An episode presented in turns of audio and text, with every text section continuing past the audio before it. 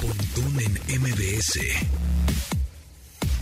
Encuentra tu estilo de vida digital.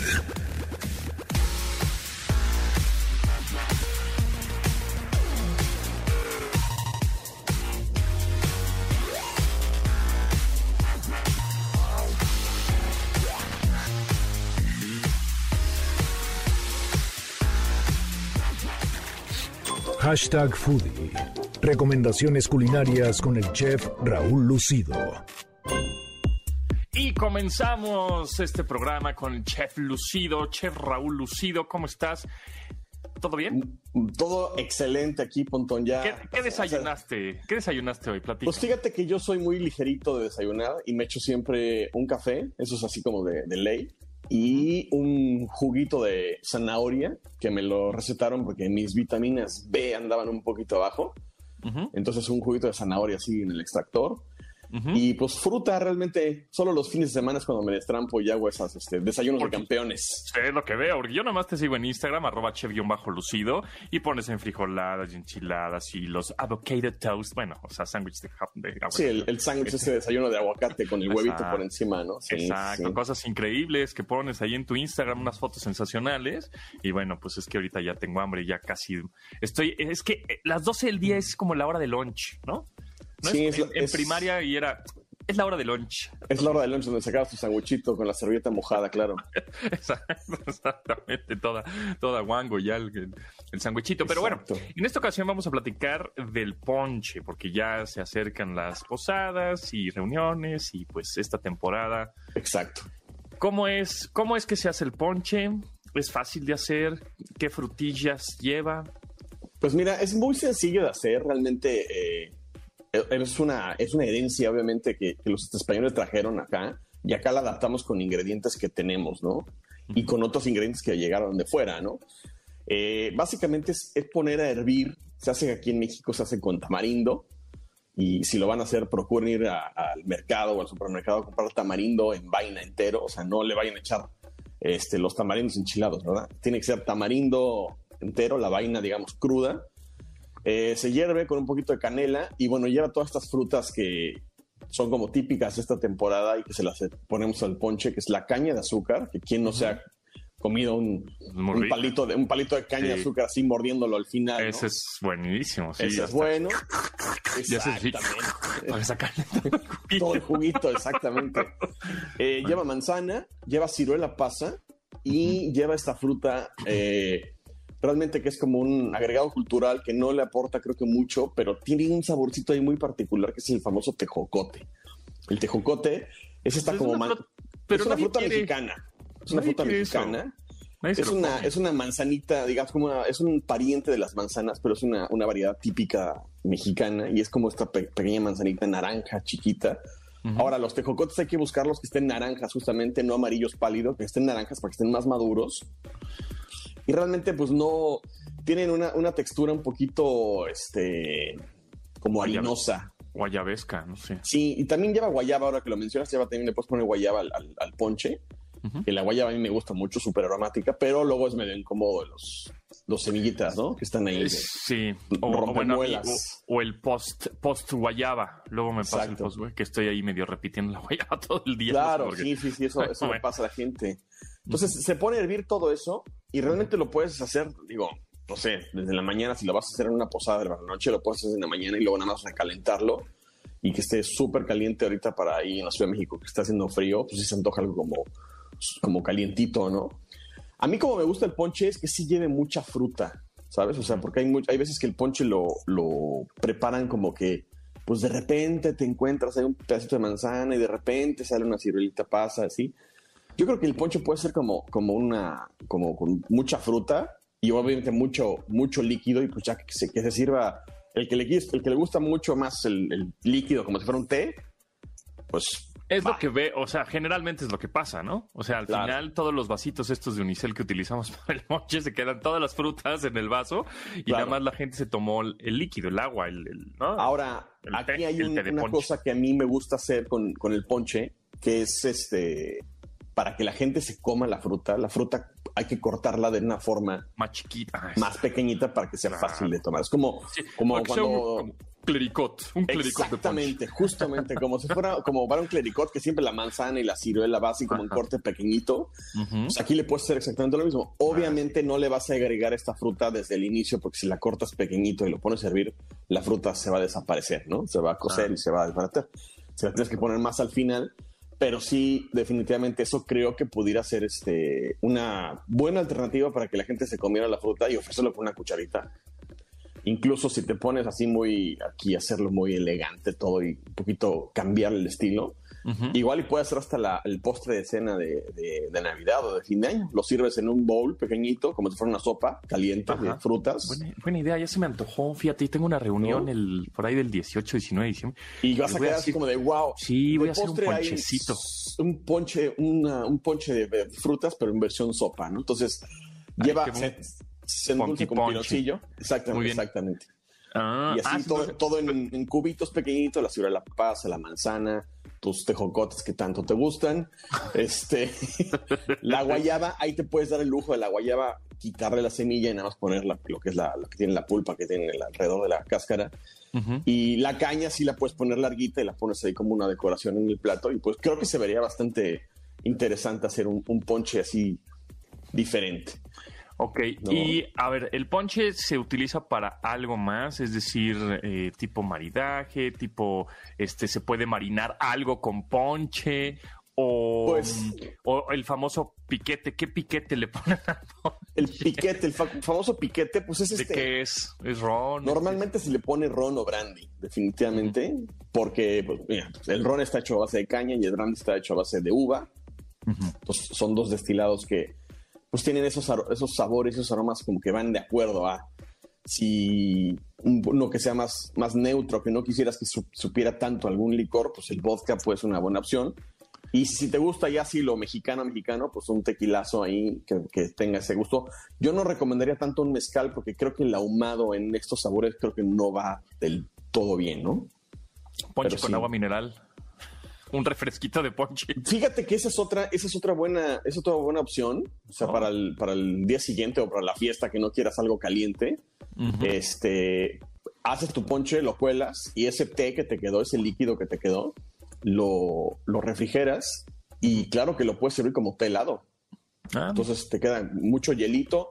Por ahí le puedes exprimir una naranja al final o un tercio de naranja hielo, y ahí sí ya si tú quieres hacer un coctelito y echarles un, ron o así, una, una cubita navideña ponchera.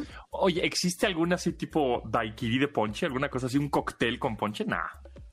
No, fíjate que en, por ahí te vas a encontrar, yo creo, en, redes o si, si, si, visitan algunos restaurantes ah, americanos, hay una cosa que es el, el, ponche de frutas americano, el fruit punch, pero la palabra ponche significa eso justamente, es como que este cóctel de frutas. Combinación de Combinación de frutas en, un líquido, en un, en un, sí, en un cóctel, ¿no? Entonces, no hay que confundirlo y si ven por ahí alguna lata en algún, algún envase en algún supermercado que digan fruit punch o ponche de frutas en inglés, no, no, es el ponche mexicano. exacto, no tiene nada que ver con No tiene nada que ver, nada que ver, Entonces, sí es, son dos cosas diferentes.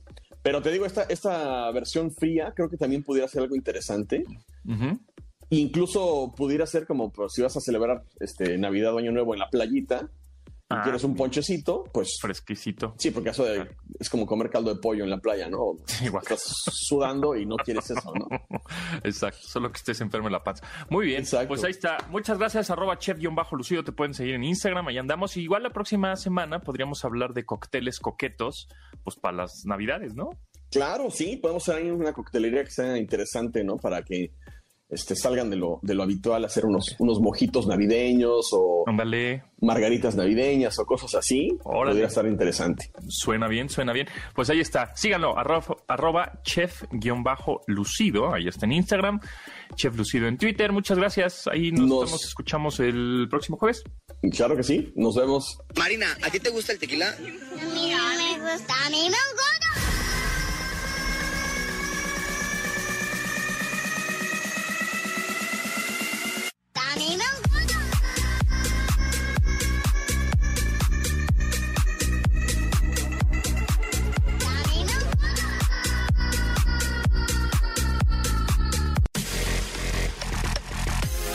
Continuamos después del corte con Pontón en MBS. Estamos de regreso con Pontón en MBS. Artista Years and Years, años y años, del álbum Crave. La canción se llama Crave también y es de este 2021, nueva, nuevísima. Buena rola, Crave.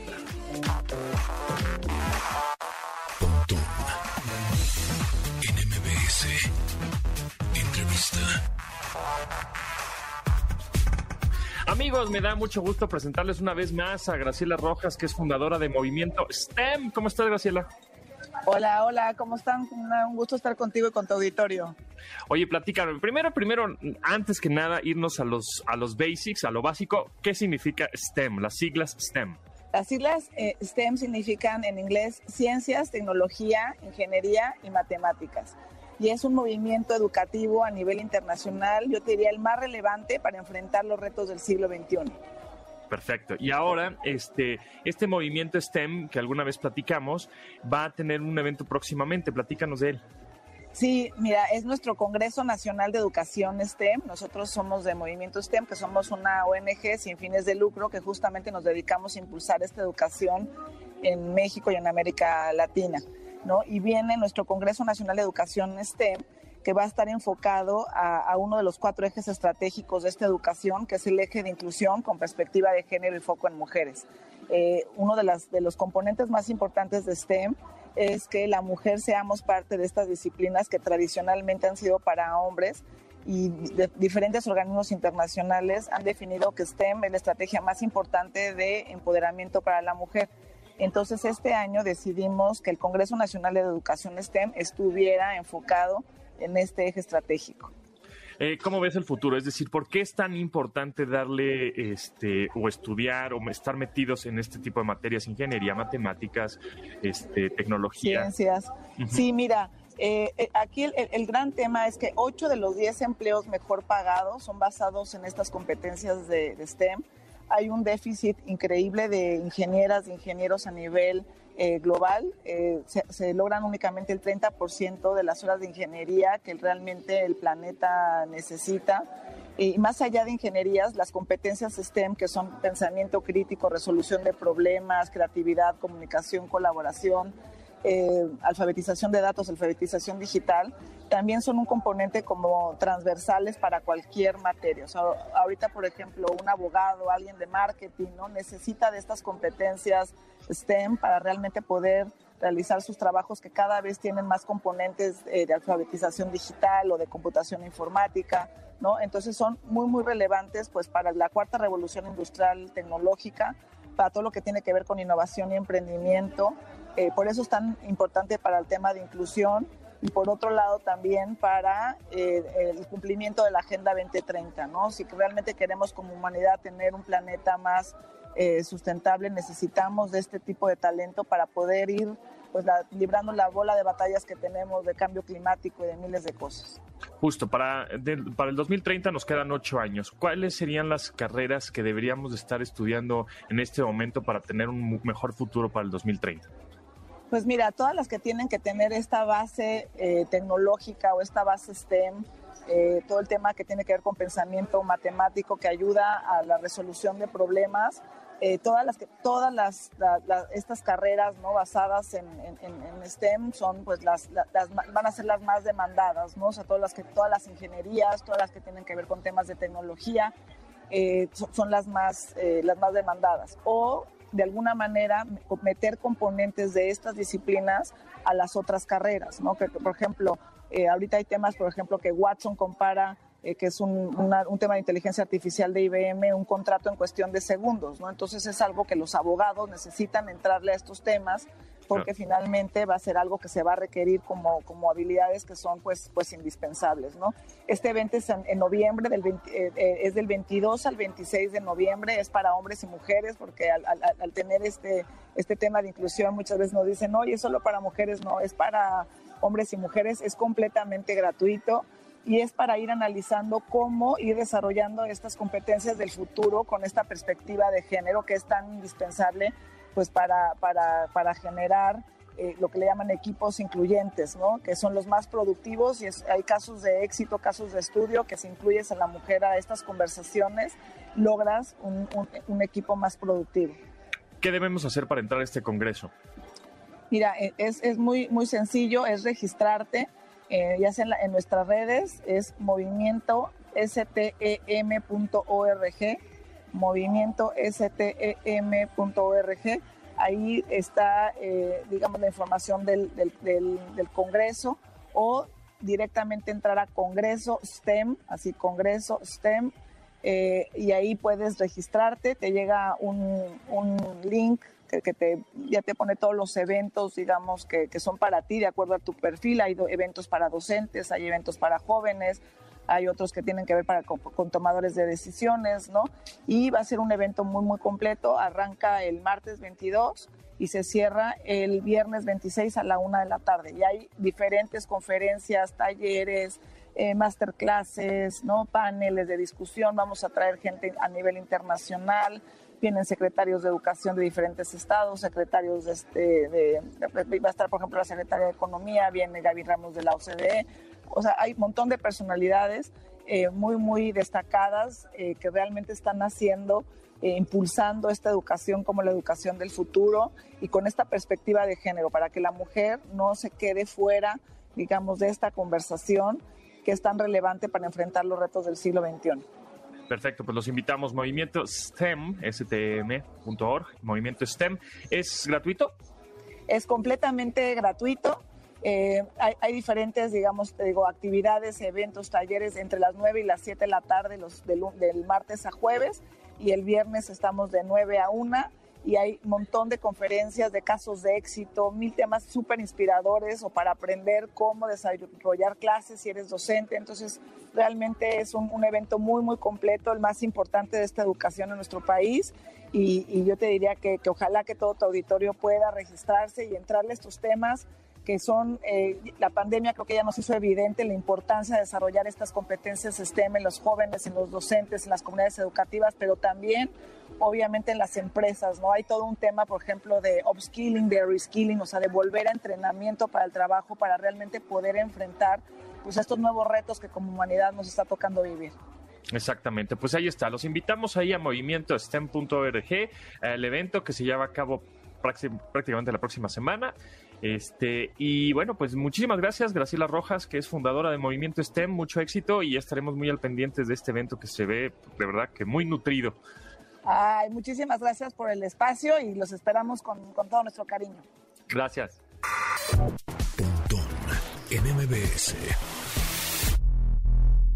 Sencillita, tranquilita, respiro y hago así. Así nomás. Después del corte con Pontón en MBS. Estamos de regreso con Pontón en MBS. Metronomy, Metronomy, It's Good to Be Back. Una gran rola de su álbum Small World que sale en 2022. Hay que estar muy atentos de Metronomy, que es una bandotota. Así que pues aquí les dejo este, este primer extracto de este disco que se llama Small World. Sale para 2022, que estamos ya pues, prácticamente a, nada, a, días. Ah, la canción se llama It's Good to Be Back de Metronomy. en MBS.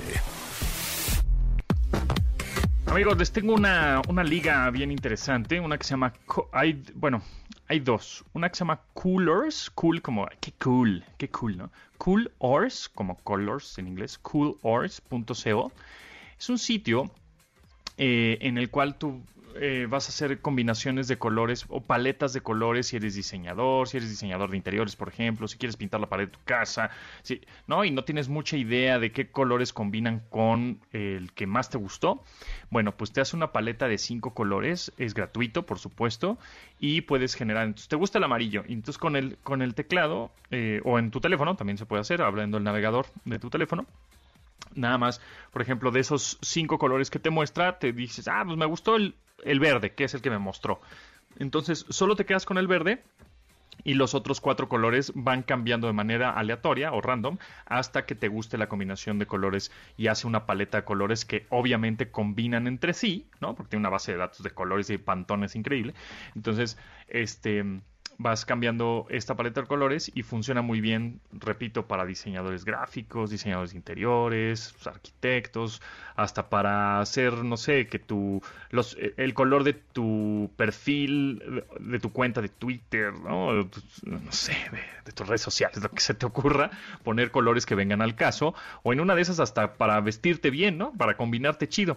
El sitio se llama coolors.co ese es un, es, ahí está el sitio, coolors.co, no es .com, no es .net, no es.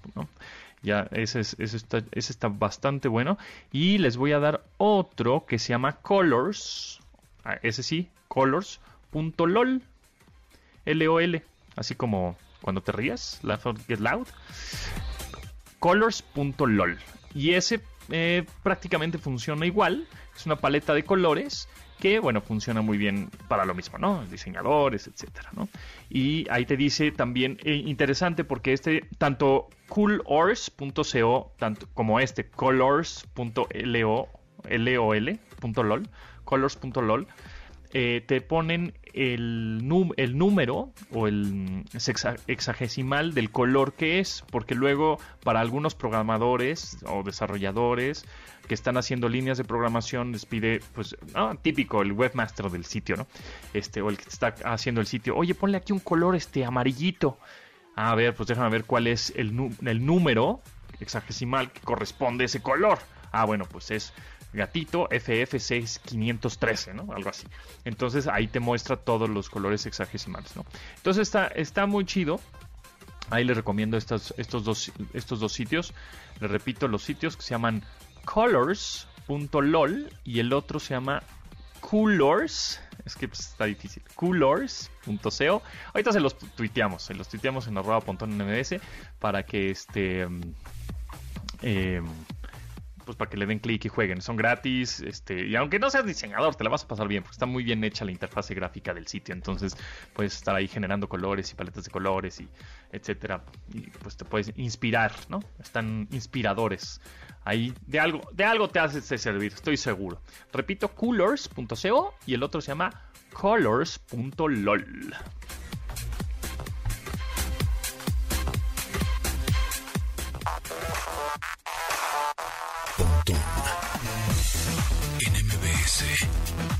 Entrevista. Amigos, en un ratitito más eh, se va a conectar el médico, el doctor Eric Pérez del Hospital San José del TEC de Monterrey.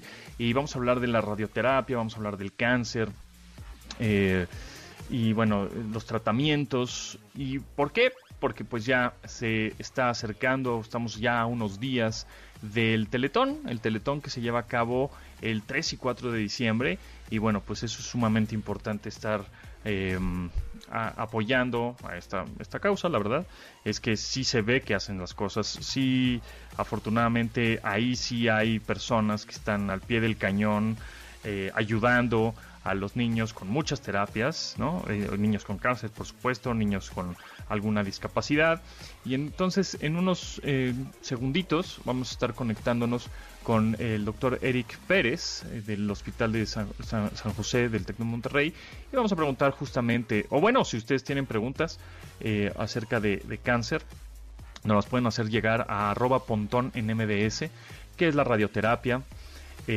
bueno, les cuento que eh, mi mamá tuvo eh, cáncer eh, en el 2003 y bueno, en 2013 falleció, pero yo me acuerdo que íbamos con ella a las radioterapias y pues sí, son...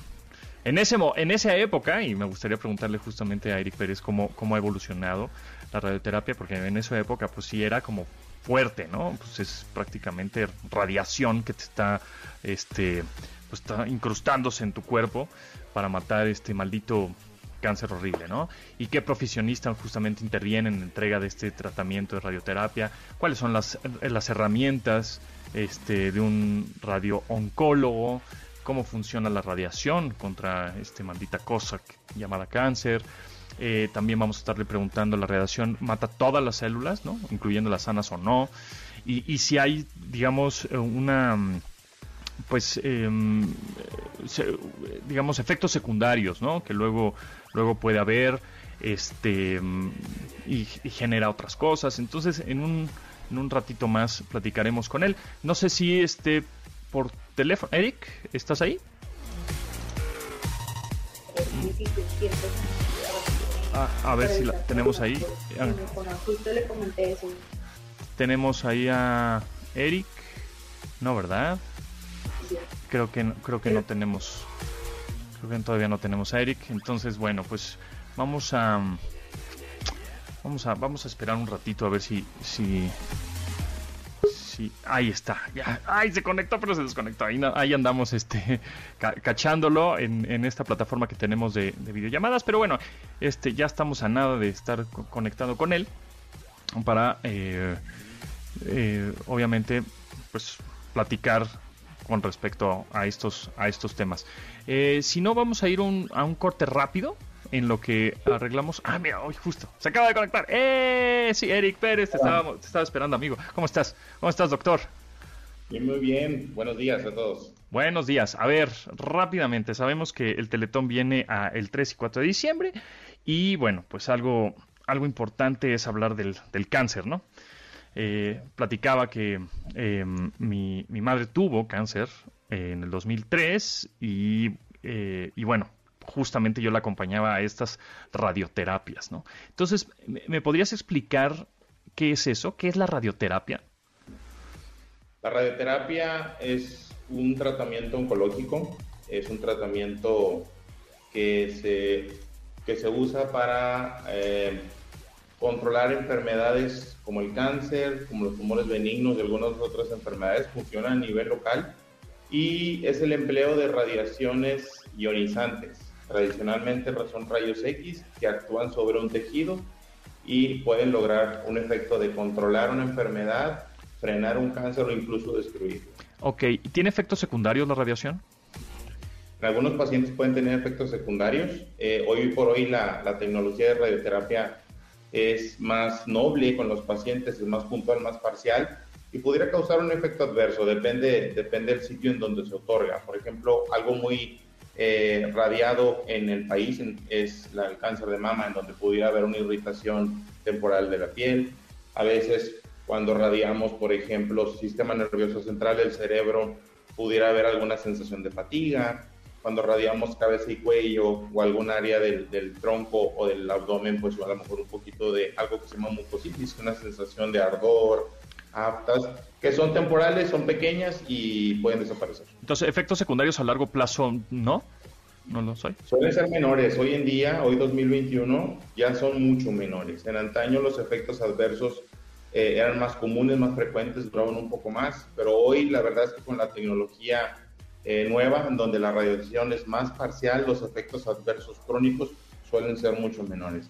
Sí puede pasar en individuos susceptibles sobre todo y cuando están en combinación con otros tratamientos, sobre todo por ejemplo colitis a largo plazo, algún cambio en la piel que permanece más, más dura, más, más firme, más fibrosa.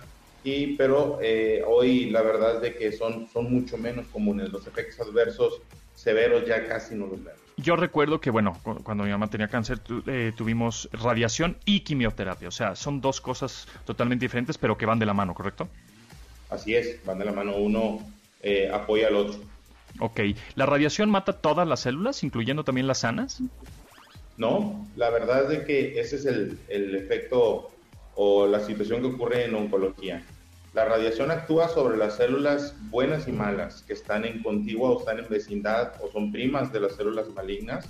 Las células malignas son imperfectas, su, su información o su estructura es imperfecta eh, esas se destruyen conforme avanza el tiempo del tratamiento de radiación y las células buenas se pueden inflamar y causar un síntoma, irritación de piel, alguna afta, fatiga y en el plazo de algunos días o algún mes, dos meses, se recuperan. ¿Por qué? tiene la capacidad de recuperarse del daño asociado a la radiación. Supongo que, que depende, ¿no? De, del cáncer, en dónde y qué tan grande o avanzado esté, pero eh, hay radioterapias, no sé, son es una o dos y ya con eso ya la hice o tengo que estar yendo cinco sesiones, diez sesiones, veinte sesiones. Depende del tipo de cáncer, puede haber tratamientos de un día de radiación, cinco días de radiación, 10, 15, 20, 25, 30, 35, ¿no? Depende del tipo. De los tumores más comunes, eh, los tratamientos suelen ser de en días hábiles hasta completar un promedio de cinco semanas, es lo más común. Pero hoy por hoy ya hacemos más tratamientos rápidos, tratamientos acelerados, puntuales, que el caso lo merezca, en donde ya, por ejemplo, un paciente con un cáncer de próstata que era tratado en 35 días, ya lo hacemos en 5 días, en 5 disparos, ¿no? Depende de la clasificación. Todos los pacientes tienen ya unas, un, un, tipo de regla, una clasificación y una etapa en donde hay recomendaciones y de ahí deriva el número de sesiones a utilizar. ¿Y cuánto dura cada sesión? En promedio, eh, si la, en una máquina de radiación conformacional e intensidad modulada podría durar 3 minutos, 5 minutos el evento eh, dentro de la máquina, incluso un poco más rápido. ¿Es molesto para el paciente? No se siente nada. No, en la radiación no se siente nada. La experiencia es como hacer una radiografía. De hecho, son rayos X los que, los que se utilizan más frecuentemente. En el momento no suelen tener síntomas. En el acumulado, si es que el tejido que está enseguida del sitio a radiar puede ser sensible, podría tener algún síntoma. ¿Cuáles son las herramientas de un radiooncólogo? Normalmente las, nuestras herramientas es, primero que nada, nuestra clínica. Los radiooncólogos tenemos que evaluar a nuestros pacientes en una consulta de primera vez, de primera ocasión, en donde a veces acuden con un resumen en la gran mayoría de las veces y otras, y otras de las ocasiones los vemos de primera, de primera vez, en donde los tenemos que consultar como cualquier clínico con su enfermera en su consultorio con su laboratorio, su estetoscopio. Esa es la primera herramienta, el raciocinio y la clínica del radiooncólogo. En segundo lugar, para poder trabajar y otorgar la radiación necesitamos un equipo, una máquina que se llama acelerador lineal. El acelerador lineal que emite la radiación ionizante, los rayos X, es, un, es una máquina este, que está usualmente en hospitales de tercer nivel o en centros equipados para radiación y esa es nuestra principal herramienta, este, una máquina que se llama acelerador lineal. En segundo lugar, también podríamos, en tercer lugar, podríamos tener también como equipo, eh, equipo de, de, mínima invasión, que se llama braquiterapia. La braquiterapia en donde la radiación la implantamos cerca del tumor, dentro del tumor o una cavidad. Ese es otro tipo de equipo que podemos estar utilizando, es en un quirófano, son, son de mínima invasión. Doctor Eric Pérez del Hospital San José del Tec Monterrey, por último, este, ¿todos los cánceres o todos los cánceres se pueden radiar? Todos los cánceres potencialmente se pueden radiar, así es. Se dice que hasta un 80% de las, de las ocasiones en la vida de un paciente con enfermedad oncológica, el paciente va a radiarse ya sea para curar, para prevenir o para paliar y aliviar un síntoma. Ok, muy bien. Pues bueno, pues el tiempo se nos va volando, pero muy interesante sin duda alguna. Eric Pérez, doctor Eric Pérez del Hospital San José del TEC de Monterrey, muchísimas gracias por tu tiempo. Muchas gracias, gracias por la invitación. Gracias. Gracias.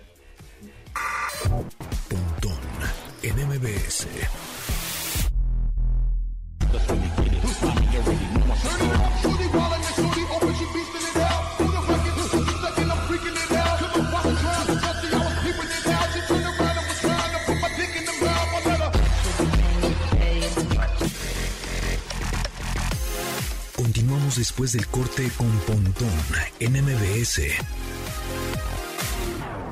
Estamos de regreso con Pontón en MBS.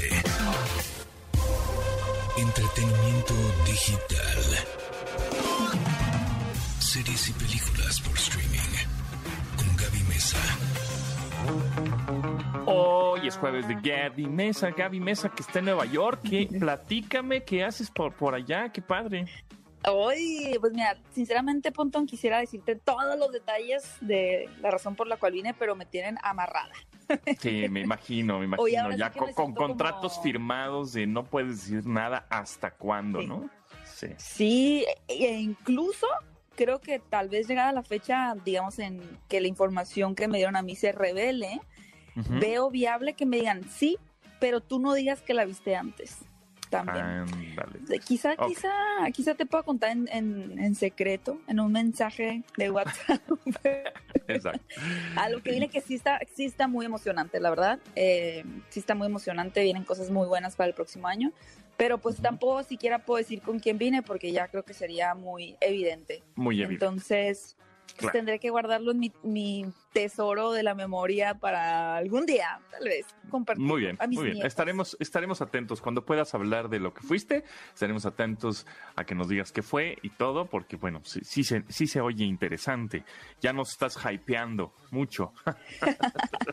Oye, Pontón, ¿ya viste tú la película de Ghostbusters Afterlife que yo no he tenido la oportunidad de ver? Quiero saber qué te pareció. Me gustó, sí, fíjate que sí. Ves que habíamos platicado justo la semana pasada que era una onda tipo, pues Space Jam o hasta una de esas Matrix, que son estos em, regresos de las grandes franquicias cuando tú pues ya estás más chaborruco, ¿verdad? Y llevas a tus chamacos a ver, al cine, a conocer lo que a ti te gustaba de adolescente. Y pues sí, definitivamente hacia allá va Ghostbusters, el legado, Afterlife está muy buena. Empieza un poquito lenta, puede ser, ¿no? Y dices, híjole, si así va a estar toda, ah, como que ya me estoy, este, está medio lentilla, como que no hay mucha acción, pero este, ya después empieza la acción, por supuesto, y las trampas de los, de los fantasmas, y bueno, eh, todo eh, gira en torno a la nieta de Egon Spengler, ¿no? Este uno de los cuatro cazafantasmas que, bueno, obviamente, pues el, como actor, físicamente, el actor de Egon, pues murió, ¿no? Entonces, pues todo está relacionado con eso y, y, el, y es la nieta la que pues descubre, ¿no? El, los nuevos cazafantasmas. Bueno, no es los nuevos cazafantasmas, pero descubre que, su abuela. tal cual. Ajá, exacto, descubre. Legado tal, tal cual, ¿no? Descubre que su abuelo era cazafantasma y entonces empieza ese descubrimiento que está interesante y es donde está medio lentona la película al principio, como que descubre quién es o quién era su abuelo y ya después, bueno, pues está padre, ¿no? Salen este. De pronto ahí en el trailer ya lo vimos, que salen los, los más malvaviscos, ¿no? Em, que están simpáticos. Pues, se podría como catalogar como que pues ahí los metieron como parte de, de, ay, qué lindos, ay, qué recuerdo. No hacen mucho, que digamos, son como unos minions ahí. Más como mera nostalgia. Mera nostalgia y todo es nostálgico y ya después a partir como de más allá de la mitad de la película, al final dices, ah, qué bonita, sí, sí. Oye, pues no me estás convenciendo tanto con tu crítica. Está ¿eh? medio de... está, siento que tenías expectativas un poquito más altas. Es que, es que no te puedo decir más porque, porque porque pues te spoilereo toda, pero está, está bien bonita. Va, a haber un momento que hasta podrías hasta llorar, imagínate, con casa fantasmas, así como por, ¿no?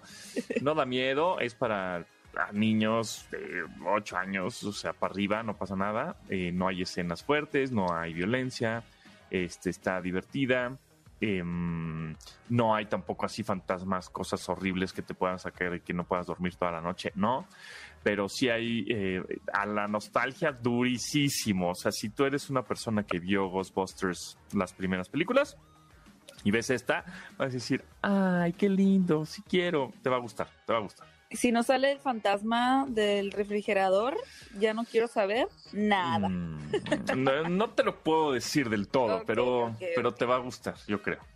Muy bien. Oye, y, además del tema de la nostalgia, digo, que ya hemos tocado mucho, sí me llama la atención, digo, eh, ahora que mencionas lo de el legado, pues como los ejecutivos tienen que romperse la cabeza un poco pensando cómo traer de vuelta estos títulos, ¿no? Porque de pronto, por ejemplo, ya vi también, y, lo comentaba, y próximamente se va a estrenar Resident Evil, eh, mm, Bienvenidos a Raccoon City, que es de alguna manera una, mm, no sé si llamarlo precuela, pero es un reinicio de la franquicia, ¿no? Tratando de ser mucho más fieles ahora a los fans, tratando de incorporar muchas referencias de, de las personas que jugaron los primeros videojuegos y, a veces son así más directos, ¿no? De que vamos a hacer un reinicio. Pero llegan este tipo de producciones como Los Fantasmas, que más bien tratan de llevarlo otra vez a nuevas generaciones y pues tienen que pensar cómo, ¿no? Cómo van a lograr hacer ese vínculo entre lo clásico y, lo que puede llamar la atención eh, para los, los papás, ¿no? Como bien mencionábamos, pero pues suena que suena como que sí medio le dieron al clavo, así que me emociona. Sí. Sí, sí, igual y tú porque es muy exigente, Gaby Mesa. Este, igual la ves y dices, ¿eh? vas a decir, bueno, pues está, está palomera. Bueno, eso es definitivamente, o sea, no es una obra de arte, no. Eh, y no es algo así que diga, te va a trascender en el universo, tampoco pero está familiar. Vamos a ponerlas. Sí. Oye, fíjate que una que me gustó muchísimo y que no había tenido una crítica, me parece como tan eh, buena, y entiendo el por qué fue la nueva película de Wes Anderson, La Crónica Francesa, que de hecho ahorita está en, salas de cine. Sí es una película difícil, la verdad, en el sentido de que tiene demasiada información y, y los elementos visuales de Wes Anderson si ustedes han visto, por ejemplo, el Gran Hotel Budapest, Moonrise Kingdom, eh, Fantastic Mr. Fox, La Isla de Perros. Ajá, es, realmente pues un, creador, un director como muy visual, ¿no? Que tiene una estética muy particular. Y acá la lleva ya como que a otro nivel, donde realmente es tres historias diferentes y las por otra historia más grande, con una cantidad de combinaciones de formatos audiovisuales que puede ser como muy demandante Em, o como muy exigente de, que te cansas, ¿no? Que te cansa el cerebro y te cansa la, vista, tanta información. Pero a mí personal me encantó. Me pareció una, una, tres historias muy entretenidas y pues sí, visualmente muy rica la película. Eh, la verdad es que es de mis favoritas que he visto de Wes Anderson, aunque no está siendo así como eh, un, una aceptación tan global, ¿no? Por parte de la crítica, pero y del público tampoco. Hay personas que me dicen me aburrió demasiado, es mi menos favorita de Wes Anderson, pero la verdad a mí me gustó mucho y, bueno, ah, incorporando actores de nuevas generaciones como Timothy Chalamet y, manteniendo los clásicos como Bill Murray, también tenemos por ahí a Tilda Swinton, eh, Adrian Brody, un elenco así, Benicio del Toro, Lia Seydoux, brutal, ¿no? De primer pues nivel por todos lados. La veré, la veré. Y más, si, como dices, la estética de Wes Anderson siempre es muy peculiar. Toda esta simetría, los colores, todo. Entonces, sí, tengo, ganas, tengo ganas de verla. Oye, y por último, lo, nuevo de Marvel, ¿qué viene?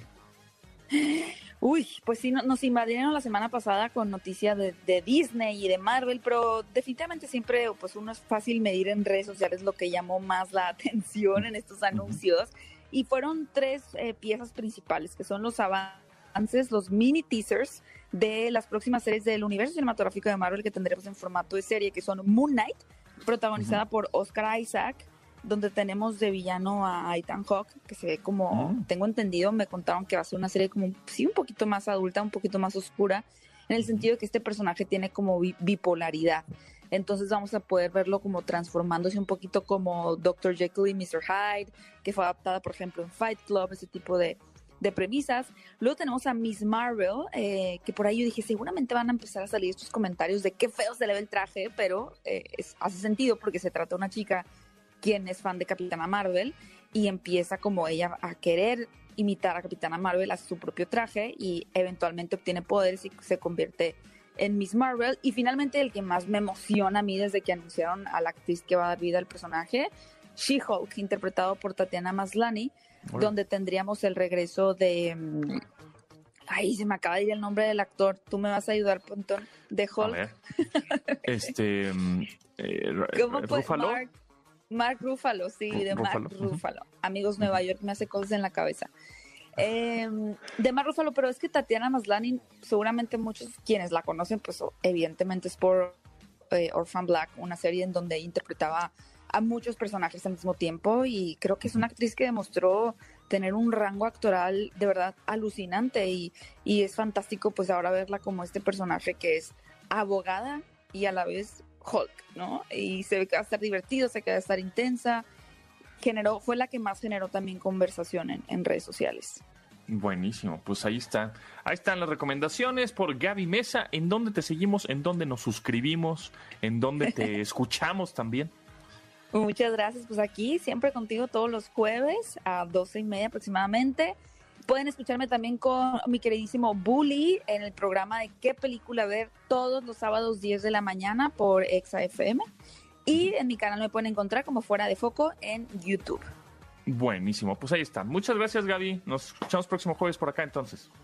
Gracias, Pontón. Y gracias a Yaní, Memo, Neto, Itzel, Marcos y Beto en la producción de este programa. Se quedan con Manuel López San Martín en Noticias MBS. Mi nombre es José Antonio Pontón. Pásala re bien. Mañana nos escuchamos aquí a las 12. Lávense las manos. Bye. Eso, Tilín. Eso, Tilín. Vaya, Tilín. Wow, Tilín. ¡Oh, Tilín!